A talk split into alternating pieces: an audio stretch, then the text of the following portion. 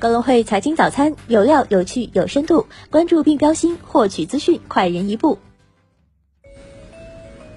各位听众朋友，早上好！今天是二零一九年十二月十八号，星期三，我是主播荣熙。接下来，让我们一起来看看今天有哪些财经资讯值得大家关注吧。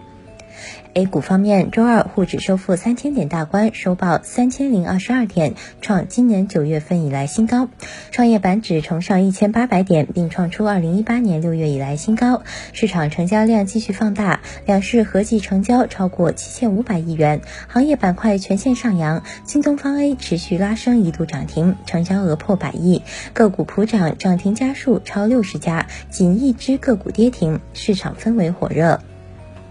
港股方面，周二截至收盘，恒指涨百分之一点二二，国指涨百分之一点七三，港股通净流入五十八点九四亿港元。个股方面，石药集团大涨逾百分之四，领涨恒指；中生制药升百分之三点六九，腾讯大涨逾百分之三，创四个半月新高。港股通标的股海尔电器、周黑鸭大涨超百分之九，阿里巴巴收涨百分之一点三九，盘中创上市新高。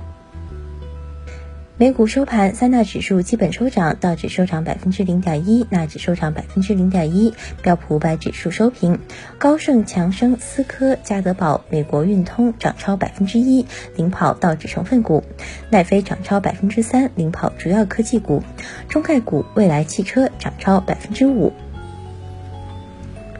据上证报，多家大型保险机构于本周一召开内部会议，更有不少连夜开会，就当前宏观环境和市场环境的变化进行沟通。沟通之后的结果是调整短期投资战术，积极加仓。至于具体加仓品种上，中短期内多家保险机构的观点是，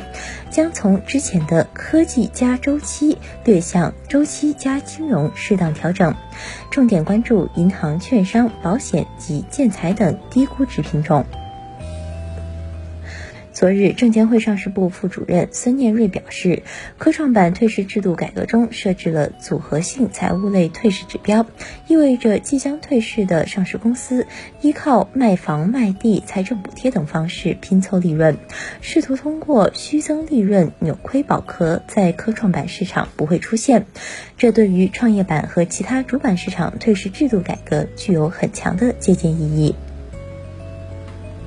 据澎湃，从獐子岛集团股份有限公司内部员工及知情人士处获悉，其实很多是外来贝购自日本、韩国，加工后以獐子岛扇贝的名义出售。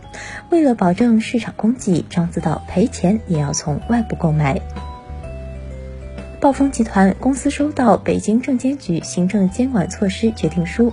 要求公司重新进行商誉减值测试及评估，并依据评估结果计提商誉减值准备，合理进行盈利预测，明确递延所得税资产确认依据是否充分。据证券时报，五粮液昨日举行投资者沟通交流会，公司表示，二零一九年预计能实现年初制定的五百亿元营收目标。明年公司除了要继续完成营销组织与流程再造之外，商家结构优化、商家计划量与能力的匹配也是营销工作的重点。鲲鹏产业创新中心正式落户深圳湾科技生态园，并启动对外运营。此次创新中心的正式上线，是积极落实今年九月深圳市与华为签署的联合打造全国鲲鹏产业示范区战略合作协议建设内容的重要举措。苏宁召开二零二零年度工作部署会，苏宁控股集团董事长张近东透露，二零二零年苏宁将重点加大智慧零售基础设施方面的投入，将新增各类互联网店面一万家，同时将加大技术人才、工程管培生等各类人才的引进，计划新增人员八千人。继网易之后，再有游戏公司员工在网上发文指控公司暴力裁员。十二月十五号，自称是完美世界员工的网友在微博等平台发文，称自己遭完美世界暴力裁员。十二月十六号晚间，完美世界方面回复称，目前双方已协商一致解除劳动合同。再关注一下股市方面的消息。据信报援引香港交易所市场主管姚家人称，香港交易所计划减少股票互联互通机制因香港或内地假期而暂停交易的天数。腾讯年内第二次增持唯品会，斥资八千四百一十九万美元。浦东建设中标十七亿工程项目。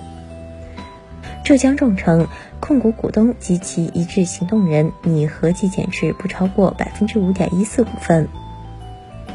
淡水河谷与宁波舟山港集团签署模矿服务协议。今日重要财经事件关注：统计局表示，中国十一月汽油产量同比下降百分之零点五，至一千一百八十六万吨。日本十一月季调后商品贸易账。德国十二月 IFO 商业景气指数，美国上周 EIA 原油库存变化。以上就是今天节目的主要内容。更多深度专业的财经资讯，您可搜索并下载更会手机 APP 查看。感谢您的收听，我们明天不见不散。